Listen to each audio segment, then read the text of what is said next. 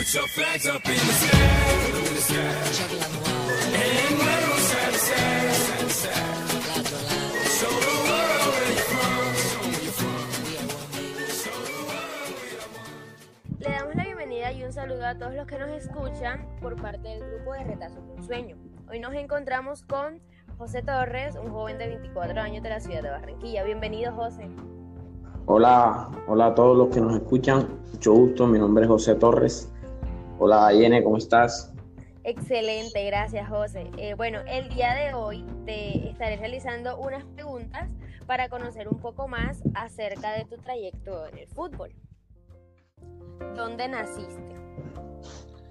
Bueno, eh, mi fecha de nacimiento es el 27 de mayo de 1996. Nací en el Hospital de Barranquilla. Seré de aquí de la ciudad de Barranquilla. Sí, pero actualmente vivo en Soledad. O sea, nací en Barranquilla, pero vivo en Soledad. Ok. ¿A qué edad empezaste a jugar fútbol? Más o menos a eso de los cinco años empecé a, a practicar este deporte. Más. ¿Y quién te inspiró para pensar en tener una carrera como futbolista? Pues mis padres y, y en especial mi hermano, que mi hermano pues, fue el que más me inspiró como a seguirle los pasos a él, porque mi hermano también pues en su época jugó fútbol y, y él fue el que más me inspiró y pues gracias a él me gusta muchísimo el, el fútbol. Excelente que tu familia te apoye. José, cuéntanos y quién es tu ídolo futbolístico. Pues el, el ídolo, ídolo mío, pues Dani Alves, por lo que juega en mi posición. Y aquí en Colombia antes me gustaba mucho el Alcatraz García. Pues tengo varios, así que jugadores aquí en Colombia que me gustan mucho su estilo de juego. ¿Y en qué posición juegas, José? Yo juego de, de marcador derecho, o sea, lateral derecho. Pero hay, pues, profes directivos que me ponen de, de extremo por izquierda o extremo por derecha. Y también lo hago bien. Bueno, y cuéntanos, ¿con qué jugador actual o contemporáneo te identificas o quisieras seguir sus pasos, ya sea nacional o extranjero?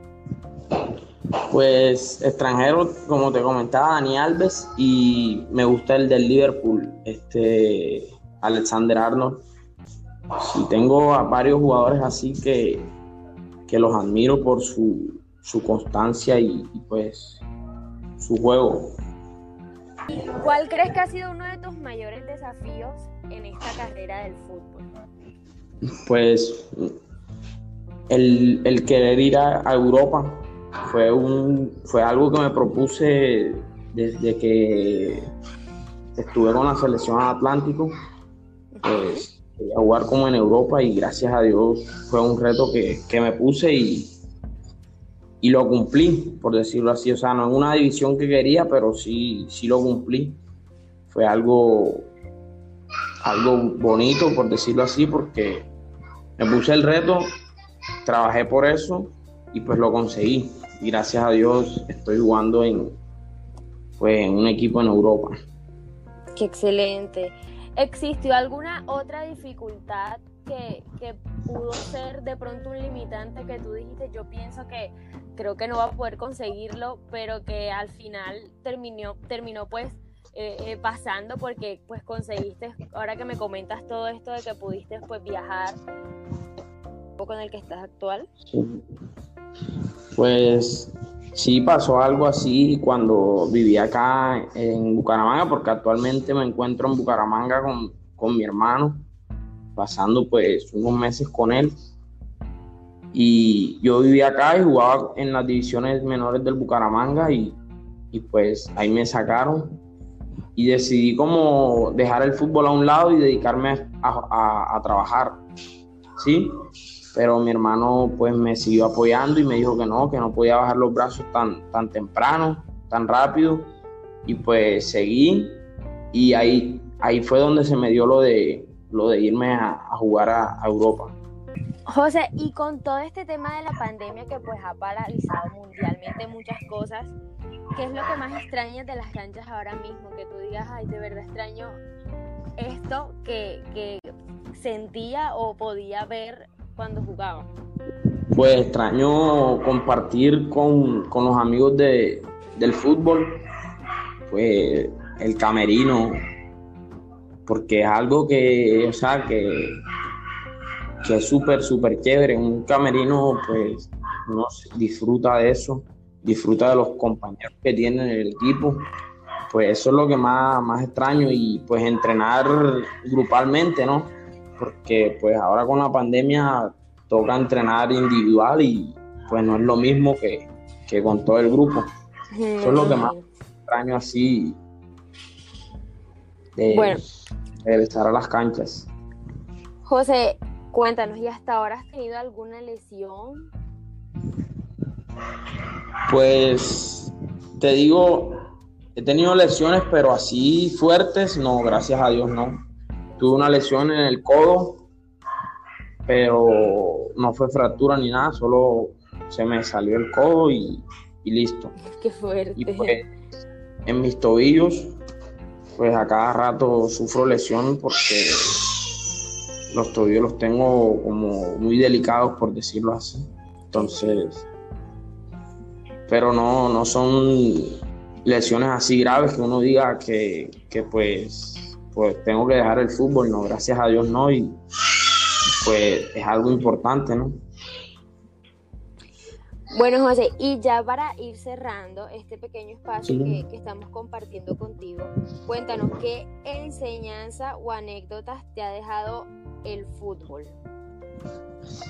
pues que, que uno tiene que luchar por lo que quiere, que, que no, uno no debe bajar los brazos ni, ni darse por vencido fácilmente porque eh, hay una frase que me gusta mucho y pues mi hermano fue el que me, que me la dijo una vez que tarda en llegar pero siempre hay recompensa y pues es la verdad, o sea, no, no hay que bajar los brazos rápido porque más adelante uno no sabe qué pueda pasar o, o, o- si viene alguna bendición más grande, ¿sí me entiendes? Porque mira, yo tengo 24 años y muchas personas me han dicho, no, ya retírate, ya deja el fútbol, ponte a hacer algo que, que te, o sea, como que te regenere ingresos. Y yo les digo, o sea, no me dicen nada mis padres ni mis hermanos, que son los que me ayudan y me colaboran y me, me apoyan. Ahora voy a prestarle atención a una persona que, o sea, que X, por decirlo así. Exacto. Entonces, pues quiero decir eso, que, que no, que los consejos de la calle, pues que los tomen, pero que sean unas críticas constructivas.